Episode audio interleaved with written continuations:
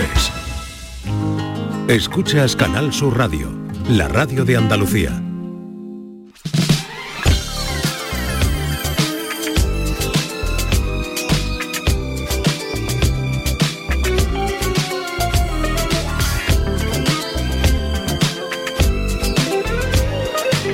Esta es La mañana de Andalucía con Jesús Vigorra, Canal Sur Radio.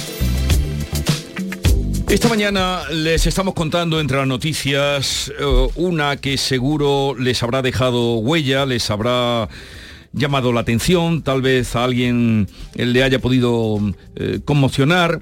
Era la historia de un nubense que acaba de recibir la autorización de la Comisión de Garantía y Evaluación para poner punto final a su vida, o sea, para eh, que le sea aplicada la eutanasia. Hasta hace una semana, José Díaz era un desconocido para todos, para la gran mayoría, excepto su familia y sus amigos, pero un grito de auxilio por parte de su familia ha dirigido el foco mediático que, en tantos casos, puede ayudar a que situaciones como esta que ahora les contamos se superen.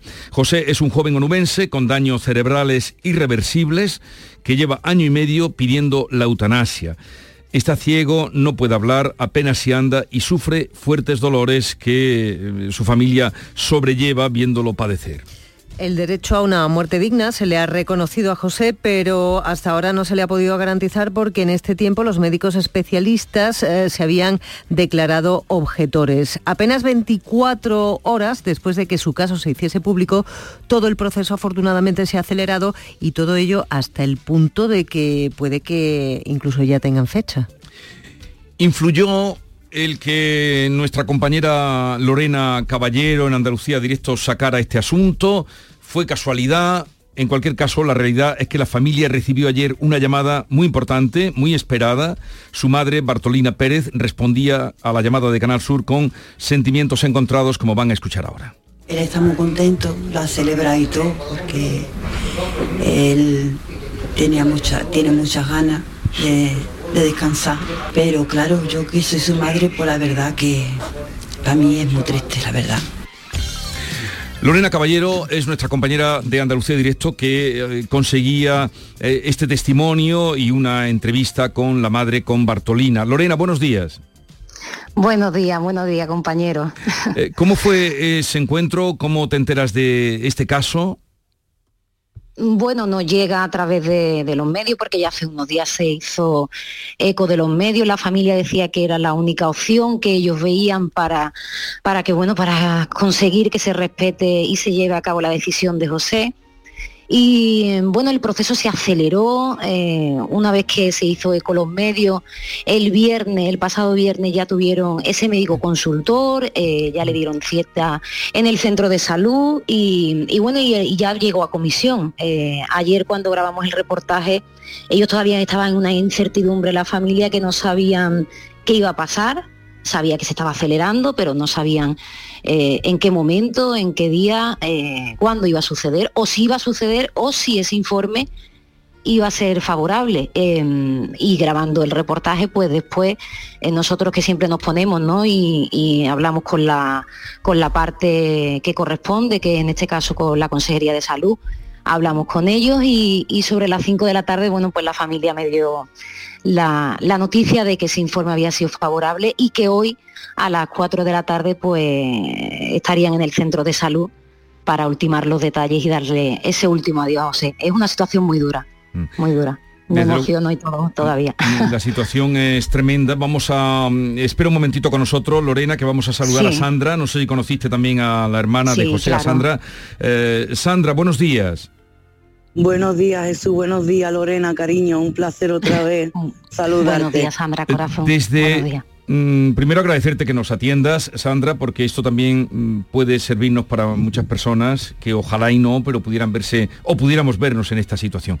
¿Desde cuándo eh, tu hermano mm, tiene esta intoxicación, este problema desde hace año y medio, tengo entendido, no?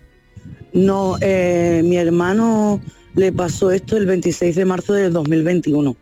Pero no es hasta, hasta el 20 de junio del 2022 cuando iniciamos la solicitud de la eutanasia, porque mi hermano se había intentado suicidar en varias ocasiones, entonces pues por protocolo pues te llevan al psiquiatra y al psicólogo, estuvo en manos del psiquiatra y del psicólogo, ya después de haberlo llevado a varios médicos especialistas de todo el país.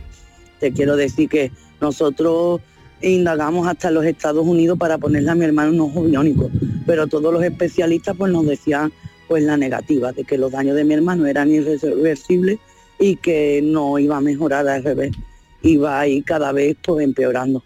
Ante esta situación pues mi hermano pues claro, no quería vivir así, porque estaba llenito de dolores, está con parches de fentanilo, como tú bien has dicho pues está ciego, no puede hablar y su movilidad pues cada vez es mucho peor.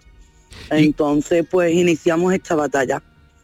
¿Cuándo expresa, os expresa él a vosotros, a su familia, que quiere, eh, que quiere morir, que quiere que le asistan a la eutanasia? Desde el momento en el que le dice que mi hermano no va a tener mejoría y que esos dolores nunca se le van a quitar y que sus daños son irreversibles. Entonces, desde el primer momento, él ya no quería vivir así.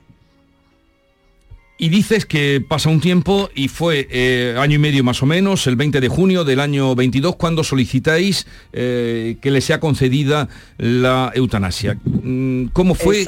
¿Qué proceso seguiste? ¿Ante quién hacéis esa petición?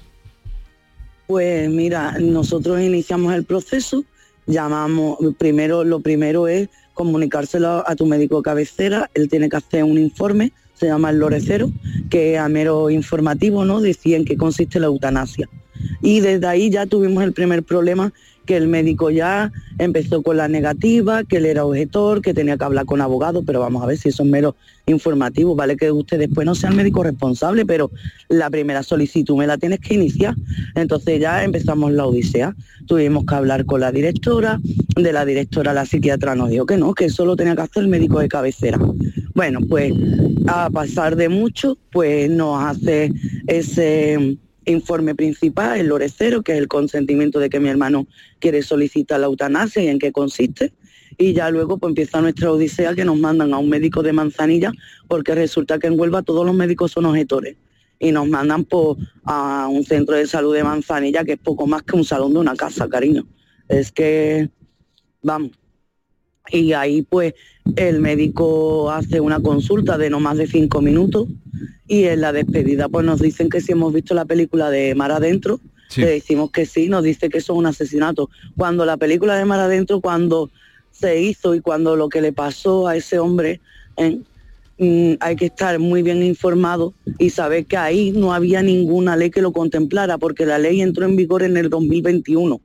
Entonces, para ser médico y hacer esa objeción también deberían de tener un poco de cultura general y hacer un tipo de curso como se están haciendo en todas las comunidades, menos en Andalucía, para formar a los profesionales, porque si hay una ley, lo primero que tienen que poner es media disposición de los sanitarios, abrir un poco la mente pero bueno, eso será otro tema, te sigo contando, ¿vale, cariño? Ahí empezó nuestro calvario. Entonces, ese informe evidentemente fue desfavorable.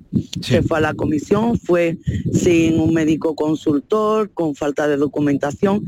Eso nunca lo llegó a, a ver el presidente de la comisión, ese informe.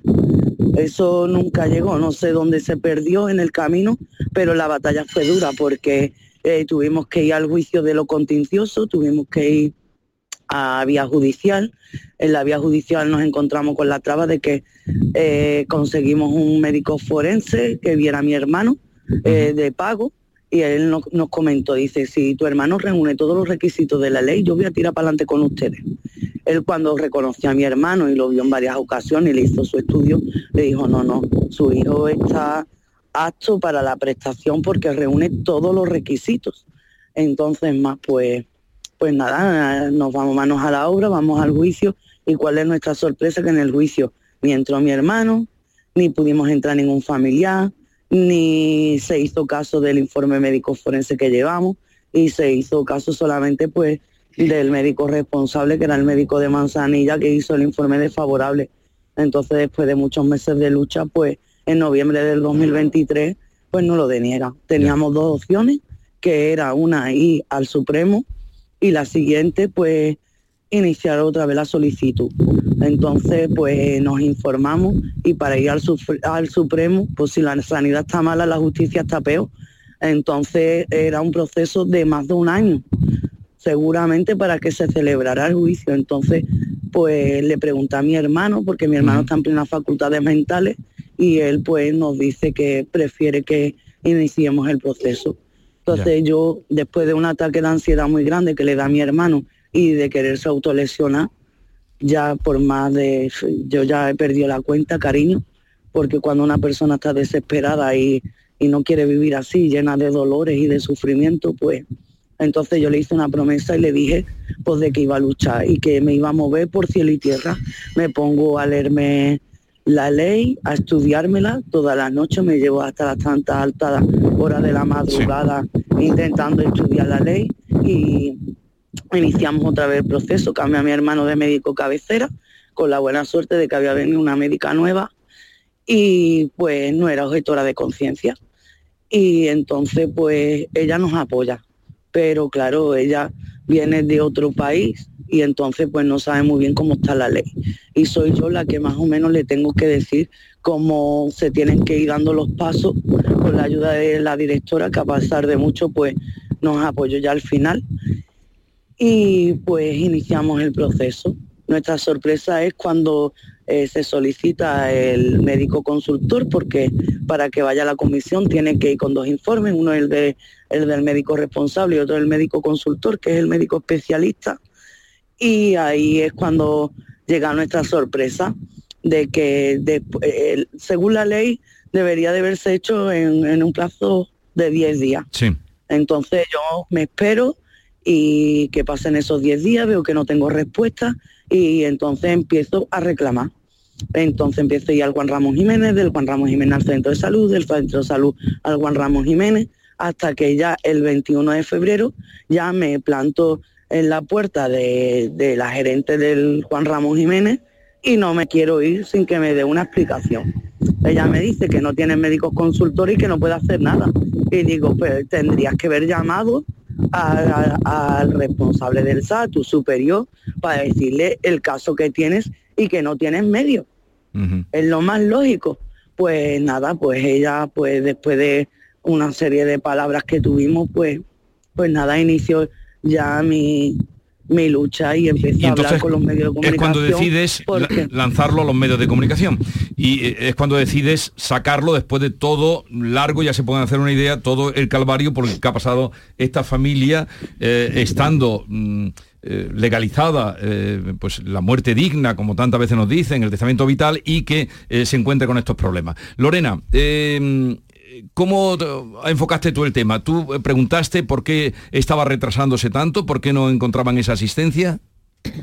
Sí, claro, la, idea nosotros ya sabéis que nuestro objetivo siempre en el programa es dar solución a los problemas y ver por qué eso eh, está, está paralizado, preguntamos, eh, nos decían que nos esperáramos, que, nos iban a responder y, bueno, y mientras tanto estando con la familia, eh, grabando con el reportaje y viendo la situación que, que, vivimos ayer, que es tremendamente dura, porque entendemos que, como ya ha explicado Sandra, todo ese proceso que han tenido que pasar, el sufrimiento, el que José lo tenía eh, clarísimo desde el primer momento lo que quería, que la familia también tenía claro que eso eh, tenía que proceder y que era así y que correspondía a, la ley, pues, pues bueno, pues nos pusimos a, luchar un poco para que, para que se, agilizara un poco el proceso y que, y que le dieran solución a esta familia. Sandra, eh, en todo esto que nos has contado y que habrá sido pues muy largo y, muy mm, menos mal que, ya manifiestas una fortaleza en la idea que tú le o en la promesa que le hiciste a tu hermano, pero en algún momento te llegaste a poner con la asociación eh, que hay en nuestro país de derecho a morir dignamente. Sí.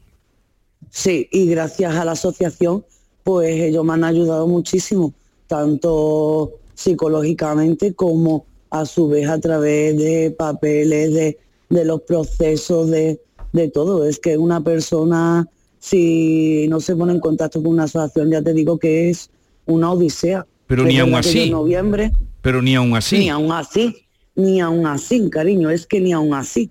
Es que yo en, noviembre me, me pongo hasta recoger firmas, en papelo toda mi ciudad para que nos escuchen, para que vean el calvario que estamos viviendo. Y no solamente es esa, sino la poca empatía que se ha tenido con la familia, cuando la familia estamos sufriendo, porque ¿quién más que nosotros va a querer a, ¿quién, más que nosotros voy a querer a mi hermano? O, eh, o mi madre, ¿quién más que una madre puede querer a un hijo? Pero cuando el amor es de verdad, cuando el amor es puro, no hay egoísmo y hay que respetar las decisiones y se quiere sin condiciones, cariño.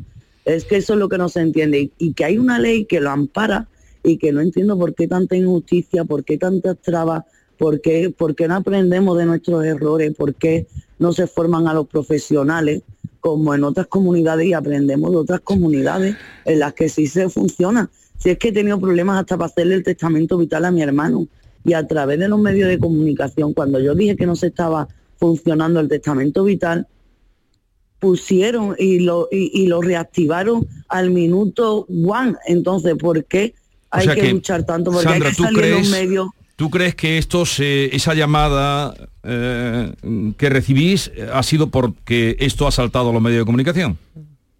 Por supuesto, no me cabe ninguna duda, cariño.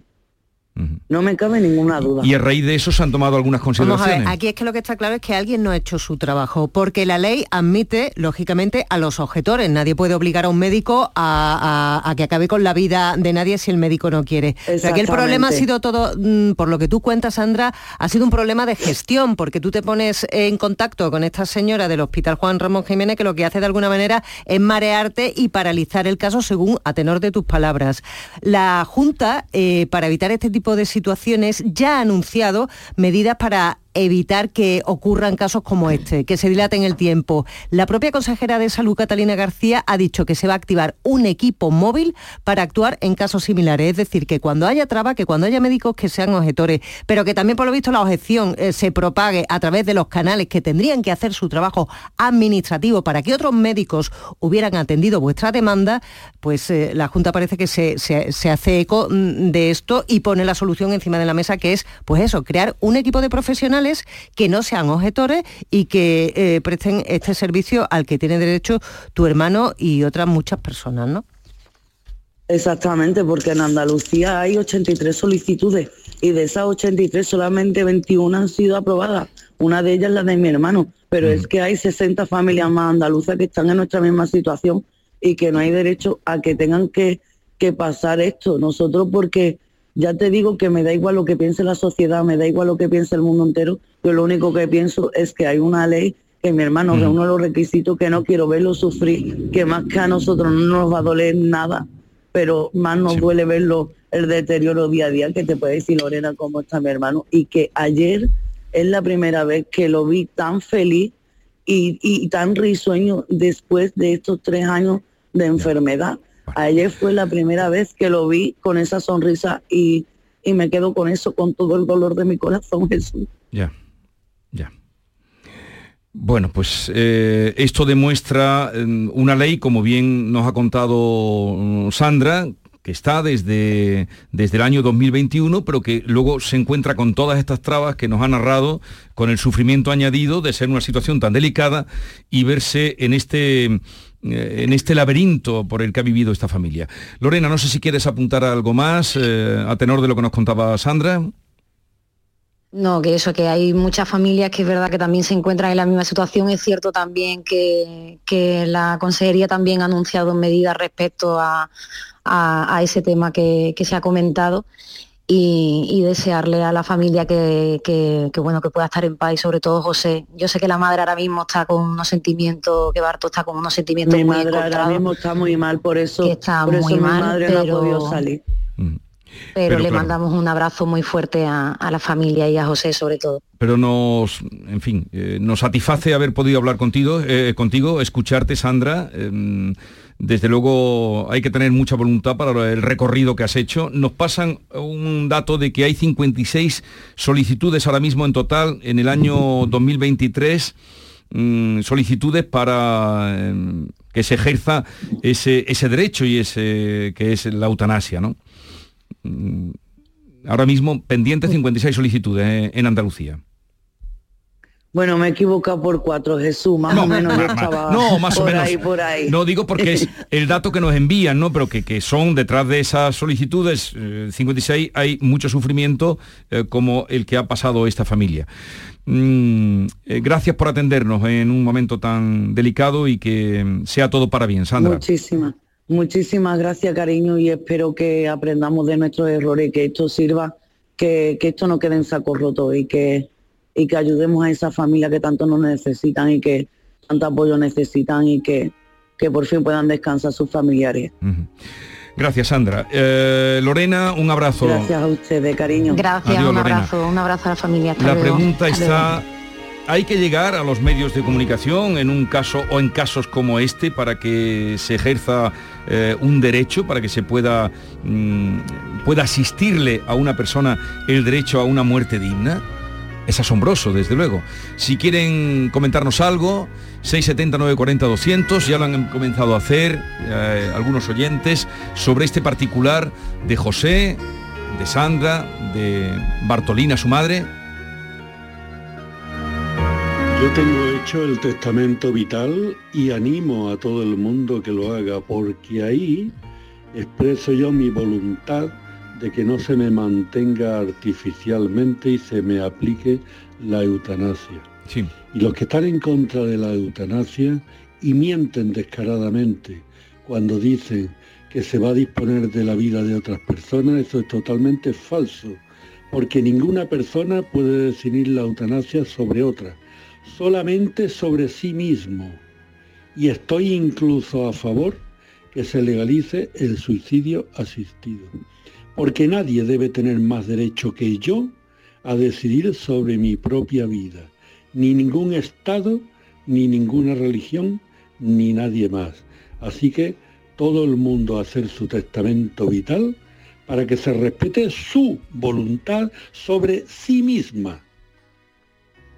Pero aún así, ya ven qué problemas se ha encontrado esta familia. Dos años de- Y espero que, de lucha. que esto mm, sirva para una actualización y una revisión de esos consejos consultivos donde la salida de un médico es que se ha visto la película mar adentro. O sea, es una cosa, eh, me parece... Muy- eh, tremenda. esta familia se ha encontrado con muchos palitos en la rueda, desde el ámbito médico, pero también desde el ámbito judicial, porque como ella contaba, cuando fueron a que un juez decidiera si José podía recibir o no la eutanasia, no, no le dejaron ni entrar, ni le vieron, se quedaron solamente con el testimonio del médico, más claro, el agua, no solamente la objeción de conciencia de médicos, sino por lo visto en este caso también de los jueces, ¿no? Entonces es difícil, pero qué bien que, que se acuda a los medios de comunicación y que sea algo efectivo, que es que hay una ley, que es que hay que cumplirla, que es que si una persona que se encuentra en una determinada situación quiere dejar de respirar, tiene todo el, derecho del mundo. Y creo que era Rafael, el oyente que nos ha dejado este, este mensaje, yo te digo, yo 100% de acuerdo, ¿eh? absolutamente. Mari Carmen de Sevilla. Ante todo quiero darle la enhorabuena a esa familia por esa lucha. Yo estoy a favor de la eutanasia, por supuesto. Además, siempre lo he dicho que yo, mm, si me viera alguna vez en esas condiciones, la pediría a porque así no se puede vivir sufriendo esa persona y sufriendo la familia. Me emociono. Y bueno, ya está. Un saludo. Esta es una realidad que de mm, la propia persona eh, nos ha puesto delante de nuestros ojos para que, mm, en fin, lo tengamos presente y ojalá, lo dicho ya, no nos tengamos que ver donde ellos han visto. Buenos días, Miguel Ángel de. Mira, yo estuve en un centro en mi barrio, estuve un montón de años, estuve 5 o 6 años. Y cuando, me acuerdo una vez que me, llevé a... Iba a una, tenía, tenía pendiente de uno en especial porque eh, la distrofia muscular está progresiva, entonces claro, eh, había nacido bien, corría para arriba, para abajo, o sea, no. Y, se veía un poquito a poco, poquito a poco, poquito a poco, y, y- y sabía surfinar. Pero es que eh, no podía, y, de vez en cuando, como iba, yo una vez lo cogí que se tiraba por una escalera de cabeza. Solo se, se movía poquito, pero siempre intentaba suicidarse. Ah. Y yo, yo creo que eh, tengo entendido que, que es caballero, cuando antiguamente los caballeros, la única ventaja que tenían cuando los atrapaban, que ser caballero, le, cortaban la cabeza. porque a los otros los ahorcaban. Y a menos no te ahorcaba y te moría del tirón como las películas, te tirabas ahorcado tres días. Entonces, morirte bien es una ventaja y ya lo sabías antiguamente. Buenos días, Francisco de Málaga. Yo estoy de, acuerdo con el testamento vital, pero la cuestión, ¿alguien me podía explicar dónde se puede solicitar o cómo se puede hacer eso?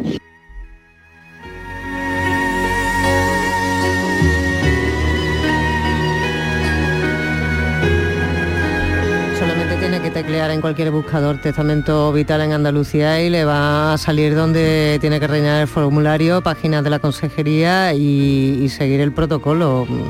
No tiene más, ¿eh? todo está ahí, ¿eh? Solamente hay que querer dar el paso y hacerlo. A, la situación que se pueda encontrar, pues va puede ser. Vamos a terminar aquí y lo dejamos 10-30 eh, minutos de la mañana. Seguimos ahora con Yolanda, luego con Paco Robles, eh, vendrán los guiris a partir de las 11 y así trataremos de darle otra vuelta a mm, la realidad, que es un puro contraste entre mm, sentimientos como siempre encontrados. La vida es eso, reír y llorar, eh, una recta y una curva.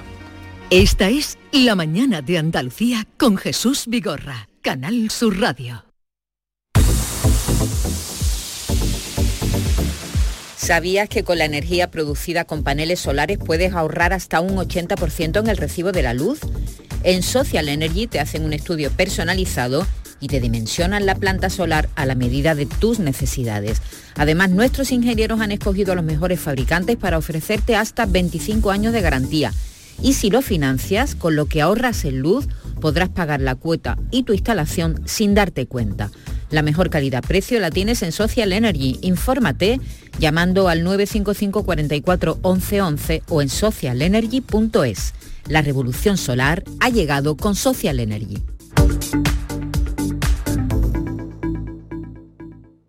Canal Sur Mediodía. ¿Quieres saber qué ha pasado en las últimas horas donde vives? La actualidad de tu provincia y tu entorno más cercano está en Canal Sur Mediodía, con toda la información que necesitas. De lunes a viernes, desde las 12, en tu emisora de Canal Sur Radio, la radio de Andalucía. ¿Tienes una limpia o cualquier aparato del hogar que no funcione? En Quality Hogar somos los únicos que te lo reparamos con piezas y recambios originales. ¿Quieres cambiar tu limpia o tu vaporeta antigua por una nueva? Con Quality Hogar puedes hacerlo con las mejores condiciones y financiación. Llama ahora y pide tu presupuesto gratuito y sin compromiso. 937-078-068. 937-078-068. Aqualimpia es marca registrada de Quality Hogar, tu servicio técnico de confianza. Llámanos. Canal Sur Radio. ¿Tienes problemas con tu dirección asistida, caja de cambios, grupo diferencial, transfer, turbo o filtro de partículas? Autorreparaciones Sánchez, tu taller de confianza en la Puebla del Río. www.autorreparacionessánchez.es. Líderes en el sector, Autorreparaciones Sánchez. Un desayuno, un tapeo, arroces, guisos, mariscos, carnes, pescados. La cocina tradicional está en Venta Pazo. Amplias terrazas al sol y a la sombra. Varios salones para que elijas dónde estás más cómodo. Estamos en Benagazón, a pie de autopista y también en Sanlúcar la Mayor, nuestro restaurante de siempre. Restaurante Venta Pazo. Un lugar para celebrar y disfrutar. Un lugar lleno de tradición. Venta Pazo. Vuelve a tomar ese España a debate, con los más interesantes análisis de la actualidad. El jueves 7 de marzo, Mariano Rajoy examinará la actualidad española y pondrá el colofón a la duodécima edición del Foro España a debate. A las 20 horas en el Auditorio Rafael de León. Entrada libre hasta completar aforo. Síguenos también por streaming. Ayuntamiento de Tomares. Tomares como a ti te gusta. Centro de Implantología Oral de Sevilla. CIOS. Campaña especial 36 aniversario implante, pilar y corona, solo 600 euros. Llame al 954 22 22 60 o visite la web ciosevilla.es. Estamos en Virgen de Luján 26, Sevilla. Recuerde, solo 600 euros. Por cortesía de BBVA, La Mañana de Andalucía, con Jesús Vigorra, te ofrece esta entrevista. En la actualidad, la lucha contra el cambio climático se ha convertido en una prioridad para todos los países. España debe actuar rápido para frenar el cambio climático. El 75% del territorio nacional vive amenazado por la sequía. De hecho, Andalucía ha perdido un 28,5% de sus reservas de agua en 2023, ya que los embalses de la comunidad cerraron el año al 20,10%. Los efectos en el clima también se están notando. En una proyección de 40 años la temperatura subirá 2 grados, el doble de lo que se ha incrementado en las cuatro décadas anteriores. Los días por encima de 40 grados han pasado de 7 a 10 y seguirá incrementándose en las décadas siguientes hasta 13. Las noches tropicales por encima de 25 grados pasarán de 15 a 27. La temperatura y la sequía son solo algunos de los efectos del cambio climático que vivimos actualmente en nuestro país. La lucha contra el cambio climático implica transitar hacia una actividad libre de emisiones, es decir, descarbonizar nuestra actividad, nuestra economía. Esta es una de las mayores disrupciones a las que nos enfrentamos y nos afecta a todos como sociedad, tanto a las personas como a las empresas. Saber cómo podemos hacer la transición a una vida más sostenible es fundamental para poder ser parte del cambio. Para hablar de este tema contamos con Jacobo Anaya, director de Energía y Sostenibilidad de BBVA en España. Buenos días, Jacobo. Buenos días, Yolanda. Eh, ¿Cómo podéis desde las entidades financieras ayudar a la descarbonización de la economía y avanzar en la lucha contra el cambio climático? Pues muchas gracias, Yolanda. Pues mira, las entidades financieras y la banca eh, ya estamos jugando y vamos a jugar un papel clave en este proceso. Y déjame explicarte por qué. El proceso de descarbonización de la economía y la lucha contra el cambio climático va a venir acompañada de un ciclo de inversiones sin precedentes en nuestra historia y estas inversiones requerirán financiación, muchas de ellas, y por tanto desde la banca podemos actuar como catalizador de este proceso, ayudando a acelerarlo. Adicionalmente, este ciclo de inversión eh, es relevante no solo por este importe que te comentaba, sino por el hecho de que va a ser muy transversal. Va a afectar a todos los sectores, a todos los países, empresas de diferente tamaño y, como mencionabas anteriormente, Yolanda, también a familias. Mm. Y por lo tanto, desde BBVA podemos aprovechar el acceso que tenemos a millones de clientes, particulares, pymes y empresas para ayudarles a avanzar. Por lo tanto, en este contexto de elevadas necesidades de inversión, de financiación y esta transversalidad de estas inversiones, el rol de la banca va a ser clave para acelerar el proceso. Eh, y, quería preguntarte, ¿qué relevancia tiene para BBVA y en concreto cómo apoyáis desde eh, vuestra entidad este proceso de carbonización? Pues para BBVA representa desde hace años una de nuestras principales prioridades estratégicas y lo es entre otros motivos porque estamos delante de una de las mayores oportunidades de negocio que disponemos. Y déjame compartir contigo, Yolanda, tres acciones muy tangibles y tres objetivos que estamos persiguiendo. El primero eh, está relacionado con la financiación que te comentaba. Nosotros tenemos un compromiso de movilizar más de 300.000 millones de euros de financiación sostenible a nivel global hasta el año 2025. Otro objetivo que perseguimos es el asesoramiento. Nosotros queremos financiar a nuestros clientes, pero más allá de financiarlos, queremos asesorarles en este proceso. Queremos asesorarle con un conjunto de soluciones financieras y no financieras que les permitan avanzar en este proceso. Y un tercer objetivo que me gustaría destacar también tiene que ver con el hecho de nuestro compromiso en conseguir cero emisiones. En BBVA ya somos neutros en términos de las emisiones que generan nuestras propias actividades, pero tenemos un objetivo de llegar a cero emisiones en nuestras actividades financiadas. Y para ello lo que tenemos es unos objetivos y métricas de descarbonización cuantificadas para el año 2030 en aquellos sectores que representan un porcentaje más elevado de, nuestro, de las emisiones financiadas. Por lo tanto, seguimos reforzando nuestro posicionamiento como banco líder en sostenibilidad y por cuarto año consecutivo hemos eh, sido seleccionados como banco más sostenible en Europa según Dow Jones Sustainability Index. Eh, muchos nos hemos planteado eh, comprar un coche eléctrico o poner placas solares. Sin embargo, muchos de nosotros pensamos que es demasiado caro o no tenemos claro el ahorro que puede suponer para nuestra economía doméstica o el beneficio para nuestra empresa o pymes. ¿Están las soluciones ya desarrolladas desde el punto de vista tecnológico para alcanzar una economía sin emisiones? Jacobo, se podría llegar a ahorrar siendo sostenible? Pues sí, se puede llegar a ahorrar siendo sostenible, pero también es cierto, Yolanda, que hay muchos retos relevantes desde un punto de vista de desarrollo tecnológico, como mencionas. A día de hoy, del total de inversiones que hay que realizar para conseguir una economía neutra en carbono, aproximadamente un 60% de esas inversiones a día de hoy no son económicamente rentables, aproximadamente un 25% ya son rentables a día de hoy y aproximadamente un 15% dependería de la regulación. Y de este 25% de inversiones que ya son rentables, pues estamos hablando de la mayor parte de decisiones que tenemos que tomar a nivel individual. Mencionabas la movilidad, pero por añadir alguna otra, decisiones que tenemos que tomar a nivel familiar, decisiones como el autoconsumo, la eficiencia energética, son soluciones que nos permiten generar ahorros a día de hoy.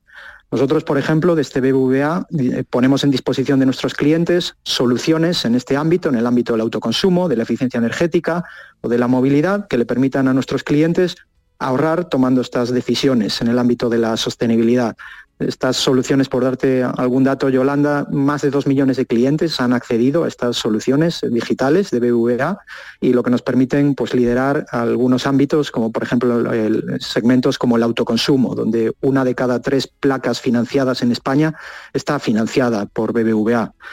En resumen, desde un punto de vista de, evolución tecnológica e innovación, queda mucho por hacer, Yolanda, para, para avanzar y pensamos que el sentido económico de estas soluciones y la realidad económica será lo que ayuden a acelerar la, adopción de las mismas. Está claro. La apuesta por la sostenibilidad cobra especial relevancia cuando hablamos de empresas y pymes, ¿verdad? ¿Cómo puede avanzar hacia los modelos de negocio más sostenibles y cómo les ayudáis desde las entidades financieras? Pues muchas empresas están viendo la sostenibilidad como una, como una oportunidad, eh, entre otras cosas porque identifican que es una oportunidad de diferenciarse de la competencia. Y en este sentido estamos viendo ejemplos muy tangibles en, en España y en Andalucía en particular. ¿Y qué tienen en común estas empresas que están liderando este proceso? Pues mira, en, primer lugar, Yolanda, lo que tienen es un muy buen diagnóstico de, la situación. Conocen muy bien su sector, conocen los retos y conocen las oportunidades de la sostenibilidad dentro de su sector. Eh, adicionalmente, estas empresas lo que están haciendo muy bien es eh, tener un plan de ejecución muy concreto, con unas métricas cuantificables y, medibles. Y por último, son muy buenas ejecutando este, este plan. Incorporan este plan de descarbonización dentro de sus planes estratégicos, dotan al plan de descarbonización de medios y de recursos, lo que les hace avanzar de forma muy significativa. Y en este sentido, pues existen grandes ejemplos en, Andalucía y a lo largo de los próximos años vamos a seguir viendo una gran tendencia, no solo en empresas grandes, sino también empresas medianas y pequeñas, hacia una mayor transparencia, un mayor reporte de información financiera y una mayor comunicación de, compromisos en este sentido. y, y en concreto, Jacobo, ¿cómo ayudáis a las empresas y pymes desde BBVA? Pues lo incorporamos, Yolanda, en nuestro día a día. Nosotros lo que aprovechamos es el conocimiento y la relación que tenemos con estos clientes de años y décadas para llevarles un asesoramiento personalizado en el ámbito de la transición. Eh, en BBVA lo que tenemos es una especialización sectorial que nos permite transmitir a nuestros clientes cómo vemos su sector o posibles acciones a tomar. Les asesoramos y les damos recomendaciones con una combinación de productos financieros y no financieros en soluciones muy concretas. Dependen obviamente de cada sector, pero vemos acciones que son transversales a muchos sectores. Acciones en el ámbito de la eficiencia energética, de la economía circular, de la provisión de energía por fuentes renovables, que son transversales a todos los sectores. Y por último, a nuestros clientes financiamos estas actuaciones de tenemos este compromiso que te comentaba antes de movilizar más de 300.000 millones de euros y dentro de este compromiso la financiación sostenible en el segmento empresarial pues juega un papel fundamental. Y el, año pasado eh, a nivel global, en, todos los países donde estamos presentes, la financiación sostenible en el segmento empresarial se ha duplicado. En resumen, lo que estamos buscando es liderar la financiación sostenible en el segmento empresarial, asesorando a nuestros clientes. Y Jacobo, eh, ya para finalizar, ¿quieres lanzar algún mensaje? Pues sí, reiterar, Yolanda, pues algunos de las ideas que, he venido comentando, que, vemos el proceso de descarbonización de la economía como la mayor transformación económica de este siglo y por tanto de lo que estamos hablando es de una de las mayores oportunidades para la economía española y andaluza para los próximos años. En este sentido, Andalucía está muy bien posicionada y tiene una serie de ventajas competitivas muy claras y desde BBVA vamos a liderar este proceso asesorando a todos los clientes, empresas particulares y pymes en sus procesos de descarbonización y por supuesto financiándoles sus inversiones. Asesoramiento y compromiso como papel fundamental, está claro. Jacobo Anaya, director de Energía y Sostenibilidad de BBVA en España. Gracias y hasta otro día. Muchas gracias, Yolanda, por vuestro tiempo. Buen día. Por cortesía de BBVA, has escuchado esta entrevista en la mañana de Andalucía con Jesús Vigorra. La mañana de Andalucía con Jesús Vigorra. Mirad chicos, os presento. Este es mi tío Ángel. Bueno, su tío, su tío. Soy como su padre en realidad. No tío, eres mi tío. Pero soy como tu padre. A ver, si te he querido como un padre. Soy más que tu tío. Soy como tu padre. Sí, sí, tu padre. Vamos, tu padre. Bueno, pues eres mi padre. Por 17 millones de euros uno se hace padre de quien sea. Ya está a la venta el cupón del Extra Día del Padre de la ONCE. El 19 de marzo, 17 millones de euros. Extra Día del Padre de la ONCE. Ahora cualquiera quiere ser padre. A todos los que jugáis a la ONCE, bien jugado. Juega responsablemente y solo si eres mayor de edad. Canal Sur Radio. Que bien te sientas, chiquilla, que bien te sienta. Qué bien te sienta tu traje de flamenca Aires de Feria. Sus nuevos diseños te van a enamorar. Lunares, colores y texturas, reflejos de nuestra tierra. Aires de Feria. Trajes de flamenca llenos de elegancia, sensualidad y creatividad. Aires de Feria. Enamorados de Andalucía. Traje de aires de feria gitana, bien te sienta. Pregúntale al la voz de un sabio que para saber de Sevilla le preguntó al giraldillo por los lugares más bellos del barrio de Santa Cruz. Y este le respondió, con aires de azar, maestranza y catedral, la hostería del Laurel has de visitar, y en ella sus tapas, vinos y demás viandas probar. La Hostería del Laurel. Visítanos en Plaza de los Venerables 5 o a través de nuestra web lahosteriadellaurel.com. Porque si le preguntas al giraldillo, Hostería del Laurel, no te la dejes atrás. Vuelve a Tomares España a debate, con los más interesantes análisis de la actualidad. El jueves 7 de marzo, Mariano Rajoy examinará la actualidad española y pondrá el colofón a la duodécima edición del Foro España a debate. A las 20 horas en el Auditorio Rafael de León. Entrada libre hasta completar aforo. Síguenos también por streaming. Ayuntamiento de Tomares. Tomares como a ti te gusta.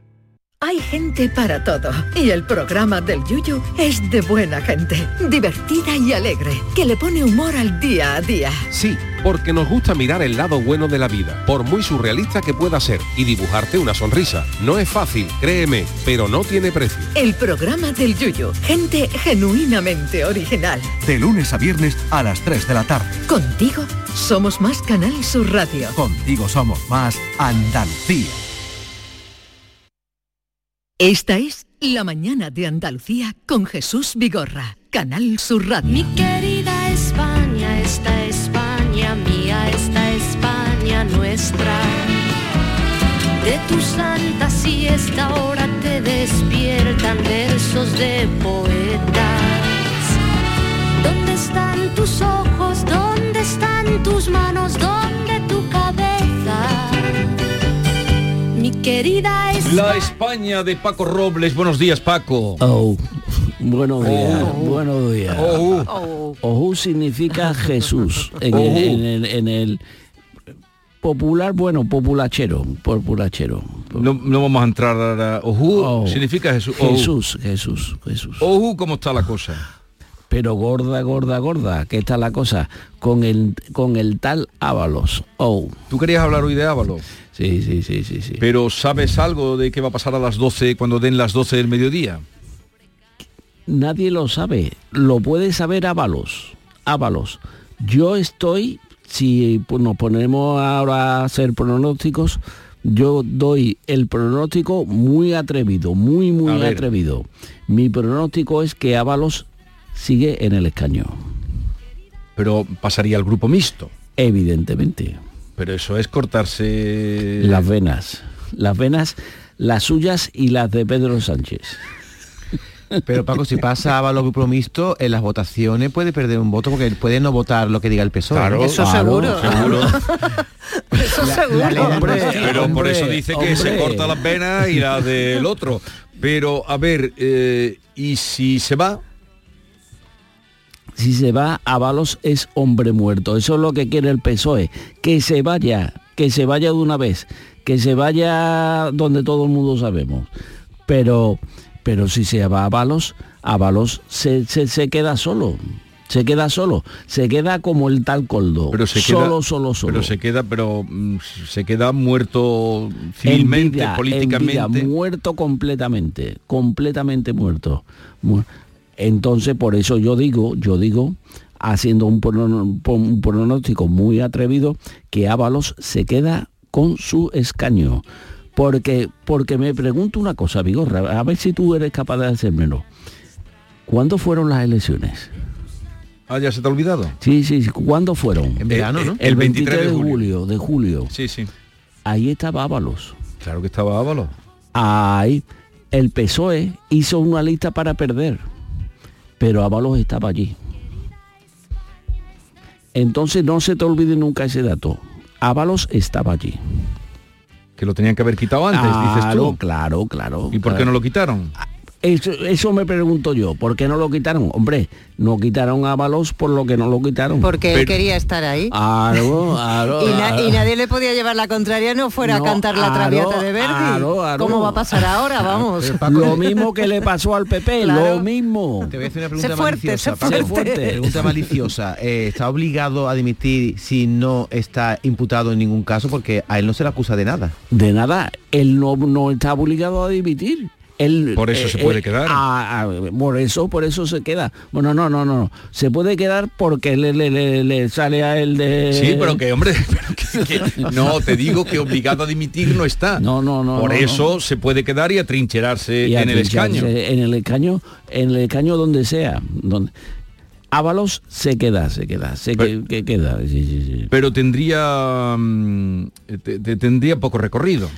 Bueno, Ábalos se queda. Coldo, Marlaca, Coldo está ya perdido. la presidenta del Congreso, el ministro, oh, se sal- saltían todos Paco. Y perdería el aforamiento también, ¿no? Aro, Sobre todo el tema del aro, aforamiento. aro, aro. Este hombre Coldo, ¿cómo puede pasar de ser un simple chofer a manejar tanto dinero? Chofe no, portero de discoteca. O sea, portero de discoteca, después fue su chofer y después ¿qué pasa? Que él le da vía verde para que haga lo que, lo que quisiera. Eso es lo que yo me pregunto. Se ha publicado que hasta vivía en un piso de Ábalos en la Latina, ¿eh? Mientras sí, sí, estaba con el chanchullo de las Sí, sí, mascarillas. sí, o sea, sí, que, sí. que gordo, gordo. Eso es lo que yo me pregunto. Por, porque lo que tenía tenía Ábalos y lo que tenían Coldo, Pero mm, eh, Ábalos tiene confianza en Sánchez, tenía confianza en Sánchez. y Sánchez tenía confianza en Ábalos. Porque que no se olvide nunca.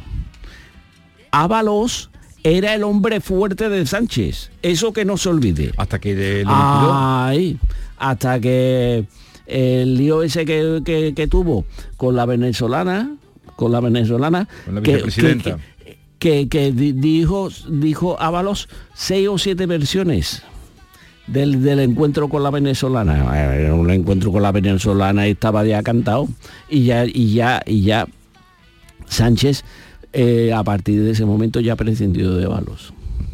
Pero no se explicó nunca por qué. eh, Por, por- sí, sí. ¿Por qué? ¿Por qué? ¿Por qué? ¿Por qué? Los domingos por la tarde. Está hoy cantarín, ¿eh? Está hoy cantarín. Vamos con la carta, Oh, venga. Vamos con la oh. carta que se la dedica, no podía ser a otro que Ábalos. Aválame. Aválame. Aválame. ¿Tú a quién avalarías? Yo a nadie. Pero Paco, ponle, ponle énfasis a la carta, ¿eh? Que se Sí, vea ahí tu sí. gana, venga. Estimado señor Ábalos, a usted le queda menos tiempo que a Marlaska, que ya es poco. Vaya buscando la puerta de salida, lo cual nos sume en una profunda reflexión. ¿Cómo es posible que usted formara parte de unas listas que estaban hechas para perder las elecciones? La pregunta sigue ahí y nadie se ha atrevido a contestarla. Piense ahora cómo va usted a defenderse de la acusación más directa, porque el equipo de su líder era para todo, menos para ser los hombres del gobierno. Fíjese en Santos Cerdán, electricista muy ducho en empalmar cables, o en el tal Coldo, portero de discotecas. Con gente así, cualquiera llega a ser presidente del gobierno. Vamos, que la tesis estaba copiada. Querida España, esta España mía, esta España nuestra. Esperemos a ver qué ocurre cuando den las 12. En tu reloj darán las 12, ¿te acuerdas aquella canción? Sí, sí, sí. ¿Cómo era? No me acuerdo, pero era, era- era bonita. En, en tu reloj darán las 12 y llegará la medianoche. Pero la canción que tú nos propones hoy es esta.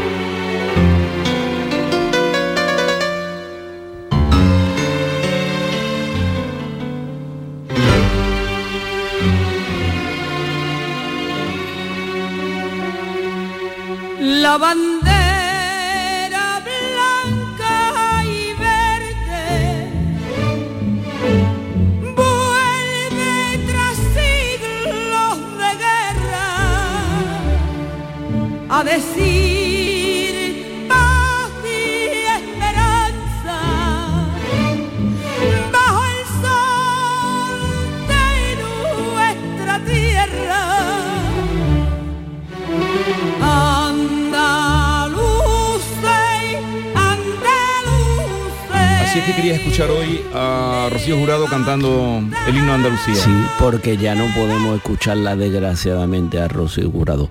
Yo creo que una de las voces que ha cantado mejor el himno de Andalucía es Rocío Jurado. Es de las que más te gustan. Sí, sí, sí, sí. Porque algunos, algunos lo han cantado. No, no, corramos un estúpido Oh. No velo. porque hay por ahí versiones para pegarle en la cara al que la ha hecho, pero, Pero la pero verdad, hicieron un disco hace unos años, eh, yo lo tengo guardadito, igual tú también lo tienes, con versiones Sí, sí, sí, sí. preciosas. Y, y la verdad es que pocos signos de, de España, por no decir ninguno, pudiera cantarse de tantas maneras y sonar tan diferente, ¿verdad? El Asturias patria querida. Himno, eso es un himno de, en fin, no voy a decir ninguna barbaridad porque luego Puede haber una- se puede haber- asturiano Yo solo, solo he dicho el nombre. Pero, pero, pero la, la, eh, la canción, la canción que en la, la que se pasa el himno es obra de Blas Infante. No, sí, pero no tanto, no tanto, no tanto por la canción o la melodía, sino la capacidad de, vamos, es que eso, como lo canta Lebrijano, como lo canta Chano, como lo canta eh, el capullo de Jerez, que decía que le sobraba y que no lograba. Porque ellos cantan por intuición, no cantan por, por porque lo leen en una partitura, sino cantan por intuición. Y la que más te gusta de todas es la de... La, la de Rocío en la película La Lola se va a los puertos, obra de los hermanos Machado, es brutal, brutal. ¿Es esta? Eh, vamos a estar-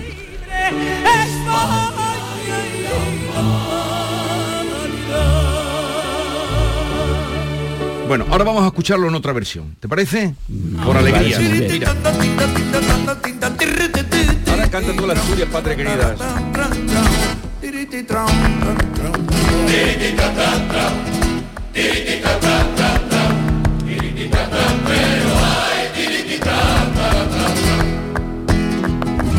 por Cantiñas. Oh. Vuelve tras siglos de guerra. Hay la bandera blanca y verde. Vuelve tras siglos de guerra. A decir hay esperanza bajo el sol de nuestra tierra. A decir hay esperanza que cante bajo el ojos de nuestra tierra.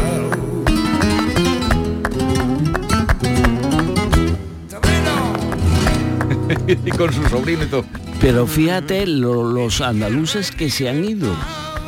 Rocío Jurado, Chano Lobato, Juan Peña el Lebrijano.